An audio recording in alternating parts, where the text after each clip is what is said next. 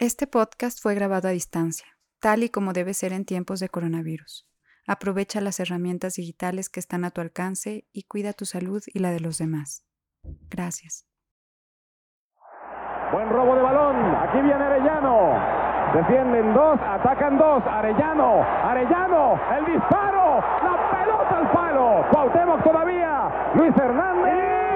¡Cop se la tomó!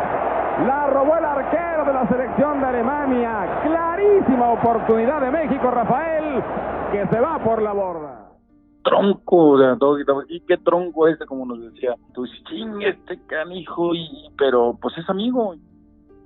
Sí, la falla de Luis sí fue, sí fue dolorosa, porque todos sabíamos que ese era el, el momento en que podíamos ya dar el siguiente paso y terminar de, de enterrar a la selección de Alemania, o al menos eso pensábamos. Y más porque la falla fue de Luis, que venía enrachadísimo y venía prácticamente metiendo todas y ya había hecho la jugada más difícil eh, plantarse frente al portero, recortar. Y sí, después de esa falla, yo creo que la mayoría, o si no es que todos, pensamos en que se podían venir en los últimos 20 minutos, se podía venir la pesadilla. La pesadilla de la Alemania que siempre gana, de la Alemania que siempre remonta, de la Alemania que te mete atrás y no, no le puedes quitar la bola y te termina eh, ahogando a centros, ¿no? y a opciones dentro del área. Entonces sí, sí fue dolorosa la falla de Luis porque más que la falla era como el anticipo de una película que ya habíamos visto, no solo con México, sino con cualquier otra selección que termina perdonando a Alemania. Viene eh, la jugada para ponernos arriba 2-0, la fallo, una falla que no tiene por qué justificarse de otra forma, sino simplemente decidí mal, la fallé y punto y se acabó. La realidad tiene muchos nombres, pero en el fútbol suele llamarse Argentina, suele llamarse Alemania, suele llamarse de ese modo. De algún modo se sentía que no íbamos más, que después de fallar una así íbamos a quedar fuera, porque aparte crecimos siempre con la idea de que los alemanes terminaban ganando los partidos y pues en efecto nos terminaron ganando. Era complicada la jugada. A él la zurda nunca le funcionó no es que no me haya funcionado la zurda, no es de que soy derecho y por eso la fallé, simplemente decidí mal. A que no lo veo, yo veo a Cuauhtémoc y eso, eso fue mi error. Yo veo a Cuauhtémoc cuando me la da y con la misma que voy a recibir, con esa misma le pego, pero le pego muy despacio.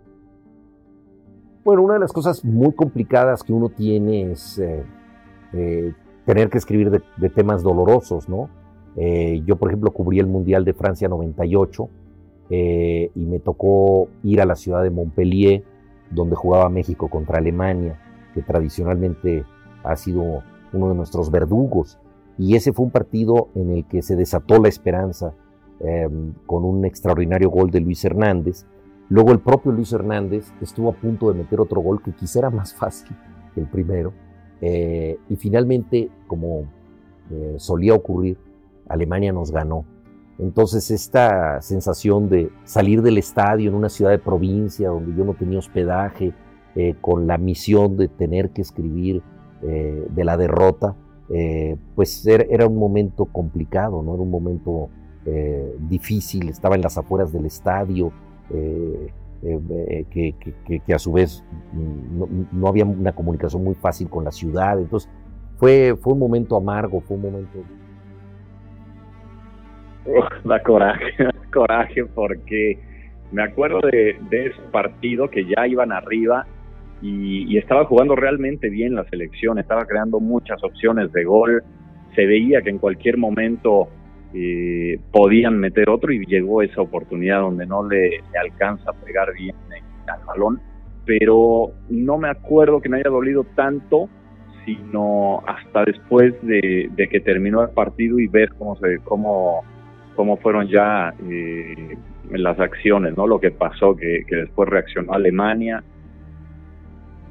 Pues son, son jugadas que quedan ahí para la historia y, y se acaba, ¿no? Se acabó, no, no supimos este, terminar ese partido, eh, a pesar de que íbamos bastante bien jugando.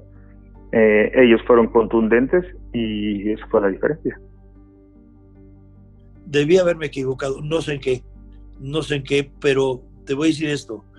Cuando falla un jugador, sobre todo eh, ya en un torneo como estos, no lo puedes sacar. O sea, primero está la persona y luego es el jugador. Y la persona se hace en el campo.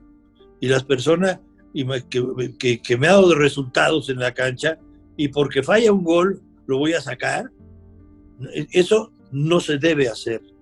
Precisamente, si, si tuvo el gol, es porque lo luchó por estar ahí en el gol. Y eso es un mérito. Entonces no le voy a restar su mérito, porque lo falló. En esto se falla. Y el mismo Manolo Lapuente, escuché sus declaraciones, que a partir de esa falla que tuve, eh, yo me desconcentré. Y no, al contrario, si algo yo tenía era que nunca me daba por vencido, nunca le bajaba los brazos. Se equivocó, yo creo, en unas declaraciones. Manolo, si él se hizo para abajo por esa falla, pues adelante, yo no ya por ahí dicen después cuando lo analiza en frío que gol fallado, gol en contra, ¿no? Y pues sí, con el 2 a 0 eh, posiblemente hubiera sido otra historia. Ahora, el hubiera no existe, ¿no? Pues yo dije, bueno, pues mientras no nos hagan a nosotros ningún gol, pues es que no va a influir, no debe de ser ningún problema, así que quedemos, pues ya vendrá la otra oportunidad. Ya post el juego, pues sí, ya obviamente los comentarios, hubiéramos tenido aquella, y si este, no, no hubiera perdido la marca, si no me hubiera rematado, y entonces pues, ya después pues el hubiera empieza a aparecer. Lo que pasó por la cabeza de todos. Típico mexicano. Siempre fallan al final. Se puso nervioso. Es que tiene que ir al psicólogo. Es que no le dieron acompañamiento emocional. Es que necesita más rostro. Lo que repetimos y repetimos y repetimos porque la gente de la televisión nos lo ha dicho hasta el hartazgo. La selección mexicana del 98 me hizo llorar por las buenas y evidentemente por las malas. Dormí bien esa noche, dormí bien la segunda noche y sigo durmiendo bien, no, no me remuerde la conciencia. Si me dicen, ¿qué repararías de tu pasión en las cosas futbolísticas? Nada, al contrario, todo lo que hice me llevó a ser quien soy. Una decepción muy grande, una tristeza muy grande yo no pensé el que él hubiera errado algo. Yo pensé en la gloria que hubiera alcanzado si hubiera sido todo lo contrario.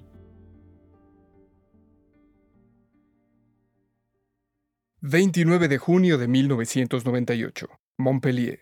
La selección mexicana juega su partido de octavos de final... ...ante una favorita selección de Alemania. Esto no descarta que México pueda dar un, un, susto al equipo alemán, esto no descarta que México juegue como ha jugado y pueda ganarle.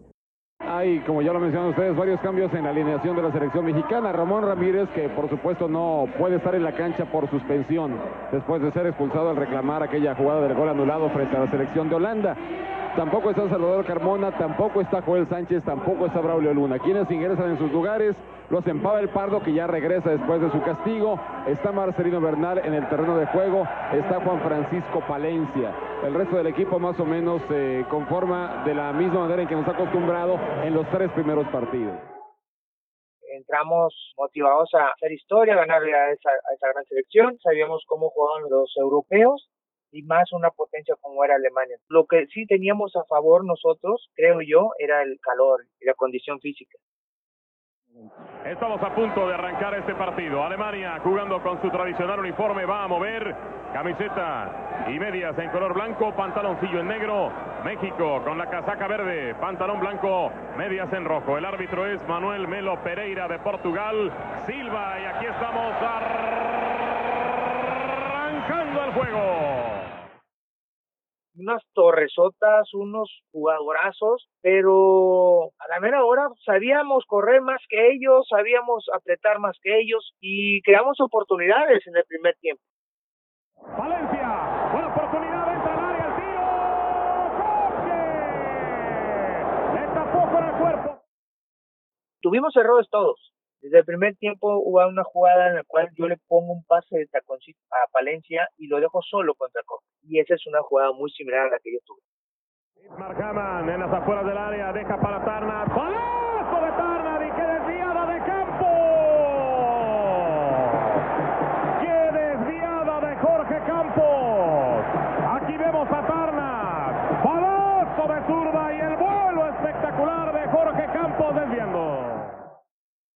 Contrario a lo que se venía acostumbrando, México llegó al medio tiempo con un 0 a 0. Todo se definiría en el segundo tiempo.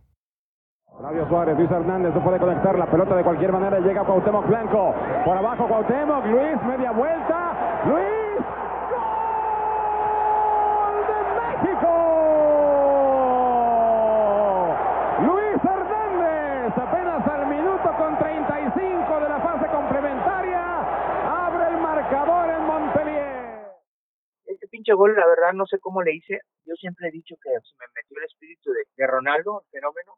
Pasa es que en otras condiciones cualquier otro cabrón no te la da ahí entre muchos jugadores. Y Cuauhtémoc me la dio ahí en ese espacio tan reducido. Hago dos, tres recortes, tengo la tranquilidad de poder ver al portero y hago para mí el, el gol más chingón, más inteligente de toda mi carrera.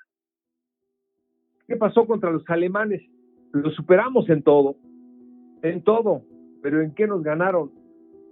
Fueron contundentes. Nos ganó Bierhoff dos cabezazos en los últimos minutos, cosa que Arellano no pudo, Palencia no pudo, Luis Hernández no pudo. No puedes fallar goles contra los alemanes porque sabes que ellos te van a matar. Ellos están buscando una por su naturaleza. Ellos aprovecharon momentos claves, errores también claves a la ofensiva y a la defensiva. Entonces, ante unos jugadores altamente competitivos como los alemanes y con figuras extraordinarias a nivel mundial, los pagas, pagas porque pagas. Ahora nuevamente hace un cambio Vertibox, pero caso curioso, saca a Thomas Haller, que es el hombre que puede generar los servicios con la intención para tratar de capitalizar al frente y mete un centro delantero más, ¿no?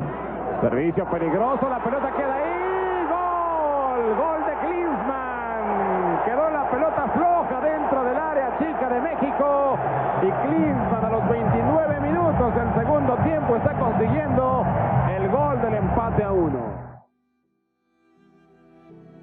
Futbolista mexicano tiene siempre este déficit de no plantear lo imposible. O sea, es un equipo conformista en el sentido de que es a mí me lo dijo Manuel Apuente cuando era entrenador de la selección nacional. Le pregunté cuál es la principal característica del futbolista mexicano. Me dijo la obediencia. Es un equipo disciplinado, es un equipo que atiende a lo que le dicen, pero cualquier cosa en la vida la ganan los desobedientes.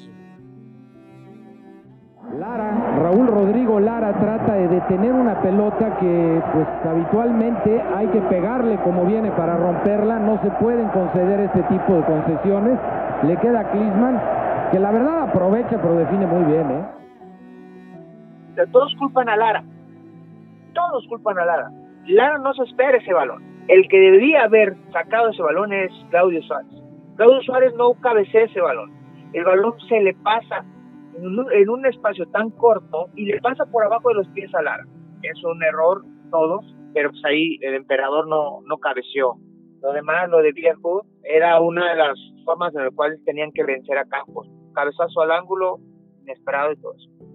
Y para mí, lo que sí fue realmente sorprendente fue ese cambio de poner ahí a Raúl Rodrigo Lara intentando una línea de tres que a final de cuentas fue muy arriesgado, sobre todo por la estatura y la potencia de los alemanes, que cuando entró Vierjo, pues ahí cambió bastante el juego, además de que yo creo que pasa lo de siempre, que los jugadores mexicanos se vienen abajo cuando tuvieron la oportunidad de anotar y no lo hicieron, y yo creo que mentalmente el equipo se agobió después de esa tan clara que tuvieron, y ya al final, pues, Alemania es una locomotora. Lara hizo su, grande su cobertura, simplemente que no, no nos alcanzó ni a Campos, aparte a Campos se le metió por los pies la pelota de invierno. No es, no es error de Lara, es un triángulo que, que se hacía. O sea, muchos creen que, que Lara estuvo de central y no, no, no fue así. Ahí tuvimos una elasticidad que tienen todos los pinches equipos. Y eso en lugar de hablarlo bien, siempre se habla de lo, de lo negativo que, fue que Lara, que el matador y todo eso. Dimos todo en ese partido, pero realmente los errores que tuvimos hicieron la balanza a favor de, de Alemania. Muy importante, porque Lara no jugaba de central, Lara era nuestro volante defensivo y nuestro central era Claudio Suárez. Siempre salía jugando y atacaba, porque es su naturaleza de Claudio. Uno de los grandes centrales que tiene México. Y Lara lo que hacía es hacer coberturas, por eso se iba Claudio y se quedaba Lara, pero son las circunstancias que tú no puedes prever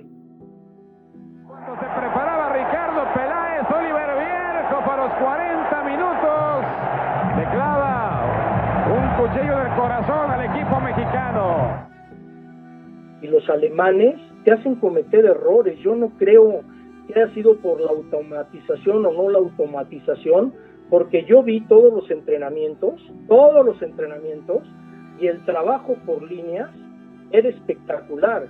Incluso hubo un entrenamiento donde se estuvieron practicando mucho las salidas con balón controlado desde atrás. Y ese día el equipo nada más no andaba y Manolo les puso una regañiza y repitió y repitió y repitió y fue un entrenamiento que en vez de durar hora y media duró casi tres horas, pues yo creo que lo tenía bastante, bastante, bastante puesto. Me duele, me dolió y me dolerá este, cada vez que me acuerdo, ¿verdad? Porque la verdad es que sí lo, lo tuvimos, nosotros lo estuvimos, era nuestro ese partido. Jugamos mejor y tuvimos muchas oportunidades, más que ellos. Y este, bueno, no sé, hay veces que no se puede, y este y ahí no se pudo. Jesús Arellano dando la vuelta, otra vez sigue y se termina el partido.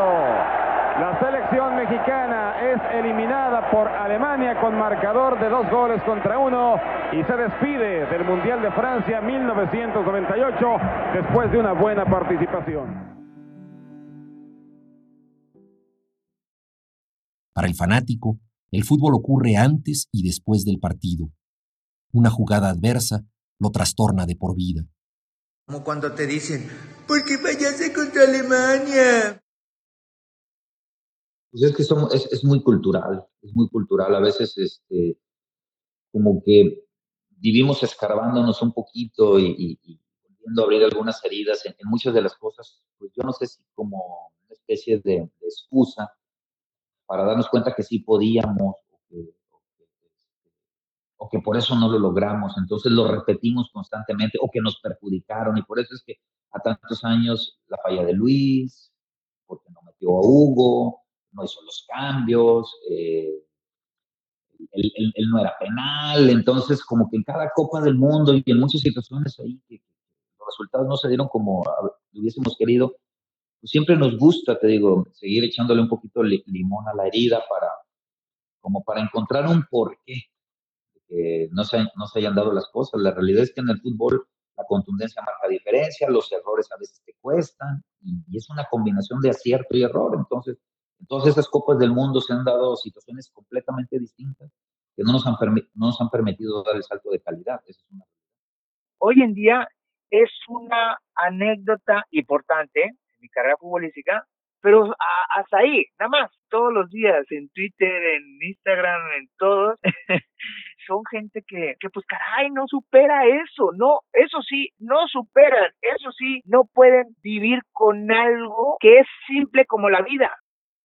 El fútbol mexicano y una buena parte de, del periodismo mexicano tiende a quedarse con esos momentos, ¿no? Con esas imágenes que de alguna manera sintetizan el anhelo de la afición de poder dar ese paso, dar ese salto cualitativo que nos lleve al quinto partido.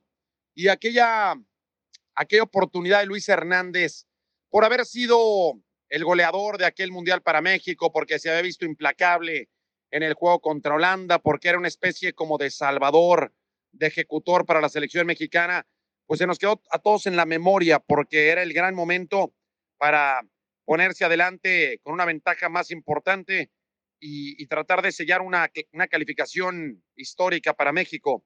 Y porque a los minutos, pues se vino todo abajo, se derrumbó el sueño. No quedé tocado, traumado, resentido, nada. Y la gente va a seguir hablando porque es historia, es historia que se, que se escribió en ese momento. Entonces soy parte de la historia para bien. Nunca lo digo que para mal, porque vi muchas alegrías y eso para mí es mucho mejor. Yo creo que eh, el fútbol es un espejo extremado de la sociedad, no causa los problemas sociales, pero ahí evidentemente se exacerban porque encuentran un espacio de representación muy, muy grande. Entonces, en sociedades que tienen problemas de diversos tipos, eh, el fútbol se convierte en una vitrina eh, que eh, permite ventilar el racismo, la xenofobia, el dopaje, el machismo, la manipulación económica, los abusos políticos, en fin, todas las cosas que ensucian el juego y que no son inventados por él, pero que pertenecen a la, sociedad donde se cumple el fútbol. Hola, soy Beatriz Pereira. He sido reportera durante 23 años, 20 de ellos he estado en el periodismo deportivo. Desde 2001 trabajo para la revista Proceso, donde hago investigaciones sobre todos los deportes y también cuento historias de los deportistas mexicanos y extranjeros más destacados. El fútbol mexicano no puede algún día que de suerte nazcan jugadores. No, no, no, no pueden nacer los muchachos con las condiciones, tiene que haber un proceso de detección de ese talento y luego tiene que haber un proceso de preparación de esos jugadores, un montón, que en el camino se van a ir quedando un montón, porque al final de cuentas el fútbol de alto rendimiento, el fútbol del más alto nivel es un embudo, muy poquitos van a llegar. Evoluciona el fútbol, evolucionan los planteamientos, evoluciona la ropa, evoluciona balones, evoluciona la mentalidad, lo que no debe de evolucionar es el hambre, el hambre futbolística para tu país, y más cuando tienes la camiseta de la selección mexicana. No negarte a una competición, no negarte a ir a un mundial, no negarte a, defender tus colores. Hoy se preocupa mucho por un peinado a, un tiro de esquina muy bueno, tomarse una selfie en, el vestidor a, reflexionar y estar callados y no dejar entrar a nadie si, si se pierde se gana. No, los tiempos han cambiado mucho hay cosas muy buenas, pero hay unas cosas que si, si no se han perdido, se han olvidado. Pongámonos serios. Sí, sí. México no está para campeón ¿Pero del por qué mundo. no podemos ser Grecia en la Eurocopa? ¿Por qué no podemos ser Leicester de la Premier League? Ten el beneficio. Tu opinión no va a cambiar. tú, tú, pero- lo, que pero, desees, también, lo que desees, David, Sí. lo que quieras, Yo lo que opines, sea campeón del lo mundo, que igual que critiques, tú. espérame, lo que critiques, lo que te guste, no te guste, lo que quisieras que se quitara, lo que quisieras que se mantuviera, lo que todo lo que quisieras que se hiciera, ta, ta, ta, ta, no está. Porque ¿qué hay? Esto, es lo que hablo. Hay esto. O sea, vamos a ir a la Copa del Mundo así como estamos. Vamos a sacarle el mayor provecho posible a pesar de todo eso. Estamos tratando exactamente, nosotros fíjate, con todo eso, con todo eso que hace falta, que tú dices, con todo eso, eso, vamos a intentar eso. No es más meritorio ni menos meritorio no, que, sería una, una hazaña, que una- que voy- Es que fíjate, es que es exactamente.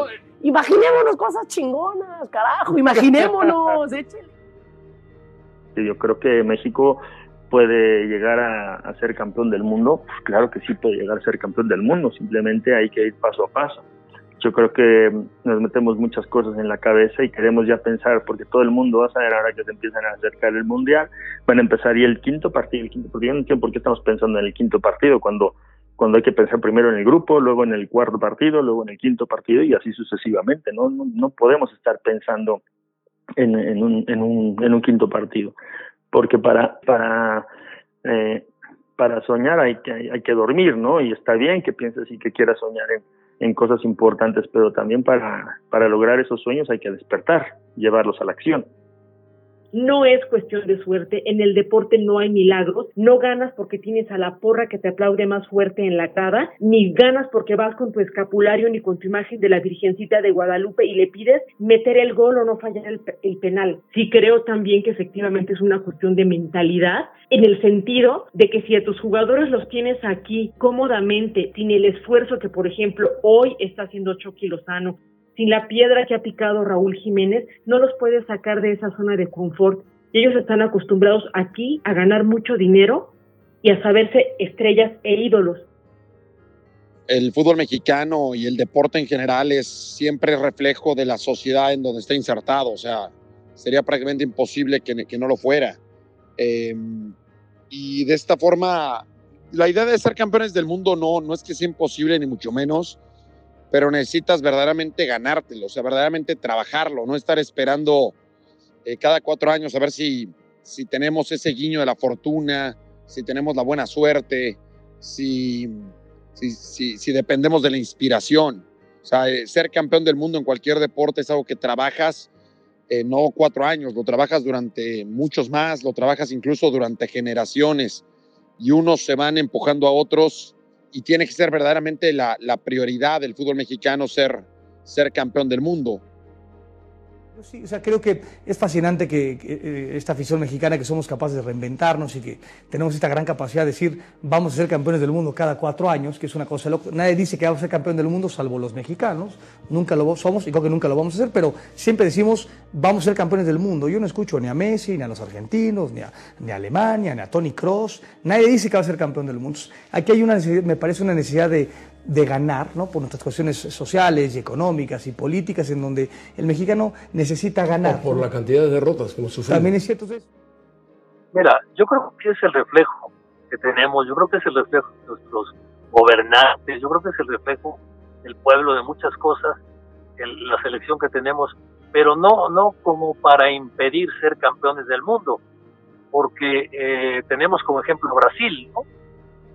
Brasil no es así que, digamos, y lo digo con todo respeto, un país de primer mundo, tiene muchas carencias como nosotros, tiene muchos pobres como nosotros, tiene malos gobernantes como nosotros, y lograron ser campeones del mundo, ¿no? No es, no es un impedimento, ¿no? El impedimento es que no tenemos realmente un trabajo eh, de gran, gran, gran calidad con los jóvenes en México.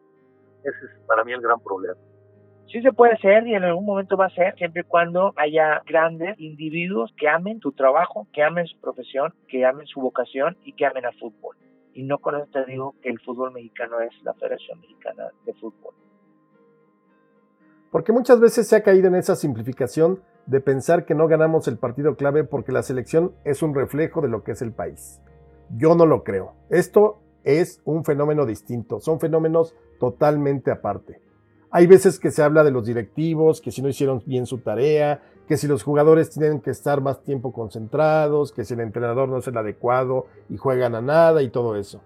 Yo creo que más allá de todas estas razones o explicaciones, quizá lo más crudo sería decir que finalmente nuestro fútbol, por más importante que sea en América, por más dinero que se gaste, y eso que es muchísimo en comparación con otras ligas, quizá la realidad de nuestro fútbol es que no da para más que el cuarto partido es para lo que nos alcanza y punto. Es posible incluso que el talento no sea tampoco suficiente. Y alguna vez pasaremos a un quinto partido o llegaremos quizá a una final, pero necesitaremos de algún momento o en algún momento un golpe de suerte que juegue a nuestro favor para lograr lo inimaginable.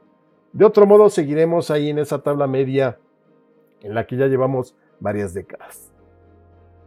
No vamos a trascender siempre que sigamos creyendo que esto solamente es un negocio. Para ellos, no importa que México no pase al quinto partido, no importa que no gane el, Mundial del Fútbol, eso es un plus. El negocio está garantizado con todo este esquema de estas giras en Estados Unidos con la empresa Zoom de vender, porque obtienen grandes cantidades de dinero. El producto selección nacional está también identificado desde la lógica de que es algo cuyas esperanzas o anhelos de triunfo se renuevan cada cuatro años. Eso vende muchísimo.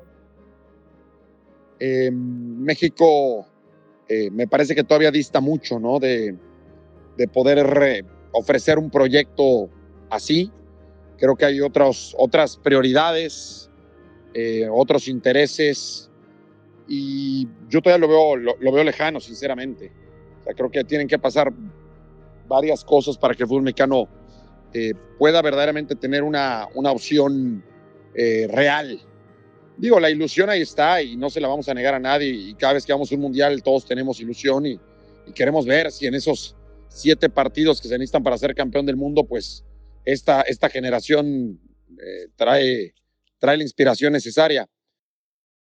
Grecia también tuvo muchos problemas, tiene muchos problemas en Europa y fue campeón de la Euro y fue como invitada. Argentina, cuántas veces ha sido campeón de, de, del mundo y, tiene unos problemas socio, sociopolíticos muy difíciles. Brasil, pues ya ni te digo. Entonces, creo que no, respalda esa idea eh, con lo del fútbol, que si su sociedad está mal, el fútbol también va a estar mal. Para mí no, no, no tiene una base, ni, ni hay ejemplos, ni hay, ni hay hechos que respalden esa teoría. Pero pues en el deporte también hay que ser muy, muy realistas. Y cuando ves que hay otros, otros países, otras selecciones que trabajan mucho más duro que tú, que mm, trabajan con mayor claridad que tú, futbolistas que triunfan a los más altos niveles, pues vamos, los argumentos no, no, no, no veo que necesariamente estén a nuestro favor. O sea, cuando ves lo que, lo que hizo Francia para ser campeona del mundo en el último mundial, pues te das cuenta por qué, dónde juegan sus futbolistas, dónde están sus entrenadores eh, y, y, la seriedad que le, que le dan ese tipo de proyectos. Pero bueno, el fútbol mexicano refleja la ciudad, pero eso es muy bueno, es muy bueno que el fútbol mexicano refleje nuestra sociedad, porque por algo, por eso precisamente nos apasiona, porque nos sentimos reflejados en esos 11 que saltan a la cancha en cada Copa del Mundo. El tema de la disciplina sí me parece muy importante. El jugador o cualquier deportista mexicano que no se toma en serio una concentración rumbo a unos Juegos Olímpicos, claro que un trabajo de muchos años se puede echar a perder por una situación de estas o por un escándalo. Tiene que tener hambre. Es que yo no veo otra otra forma para triunfar sino sufriendo, batallando, teniendo ejemplos, teniendo cosas positivas, teniendo cosas negativas, teniendo triunfos, teniendo derrotas, teniendo partidos, teniendo ilusiones. Yo no veo otra forma para que el jugador mexicano llegue a tener éxito. Si, si hay dedazos, si no hay unos buenos entrenadores, si no hay unos buenos compañeros, si están por estar, si están simplemente por estar, nunca vamos a, a tener éxito colectivamente como selección mexicana. En cierta forma sí, y es que nuestra intención es consolidar eh, proyectos, pero de una forma estable. Yo no puedo dudar, es, un deporte, y en el deporte existen campanadas, y puede ser que el día de mañana con, con un buen técnico, con un buen grupo, se pueda dar una campanada. Pero si queremos este, tener constancia en resultados, en éxitos, en eso, yo creo que sí es un poquito cultural, que lo adolecemos en todos los niveles, pero que de repente te aparezca un muy buen doctor, muy buen científico, un muy buen atleta, un muy buen este, arquitecto y que de repente te aparezca un, un, una muy buena selección y te dé una campanada, eso puede ser, pero de encontrar resultados constantes, sonantes y constantes, sí creo que eso es un poquito cultural. Entonces, este, sí lo reflejamos en, en, en cada una de las facetas en nuestra sociedad. Siete mundiales han pasado desde que México jugó contra Bulgaria en Estados Unidos 1994. Los siete han tenido el mismo final, y las respuestas cada año son las mismas. Menos extranjeros, torneos largos, apoyo a los jóvenes y un largo etcétera. Si tú tienes las mismas explicaciones, y supongamos que son ciertas, y no han sido modificadas, pues entonces quiere decir que a alguien no le interesa modificarlas. ¿Por qué no le interesaría modificarlas? Porque hay dinero de por medio. Porque los, las marcas se pelean por patrocinar la selección nacional. Porque no hace falta que ganen para garantizar el negocio. Y porque el futbolista le pasa un poco lo mismo. Pueden sentir, no lo dudo, vergüenza deportiva. Les puede dar pena, pueden sen sentir dolor de ser eliminados. Ellos seguramente son los primeros que quieren trascender. Pero trascender no solamente es lo que ocurre adentro de la cancha, tienes que buscar un montón de razones de lo que ocurre afuera de la cancha para explicar lo que está ocurriendo allá adentro. Al final, después de más de 30 años, los mexicanos recordamos el Mundial de Francia 98 como el momento más cercano de poder pasar a unos cuartos de final, y como un Mundial lleno de grandes anécdotas, pero sobre todo, aquel gol que nos dio el pase en el último minuto a los octavos de final. Vamos a ver si no agrega más. Viene el pelotazo 10, 8. Aquí viene Luis Matador. ¡Gol! ¡Ya estamos dentro! Matador, yeah. Matador, Matador, Matador, Matador. ¡Gol de México!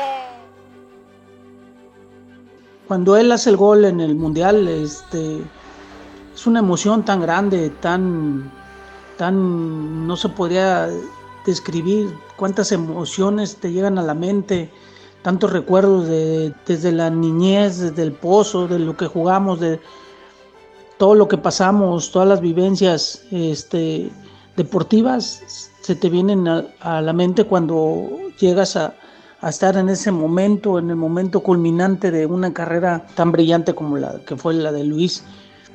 Yo en ese entonces tenía 15 años y te puedo decir que sí han sido de las máximas celebraciones de mi vida. Luis Hernández fue una fuerza efervescente, emergente para selección mexicana, una irrupción inesperada.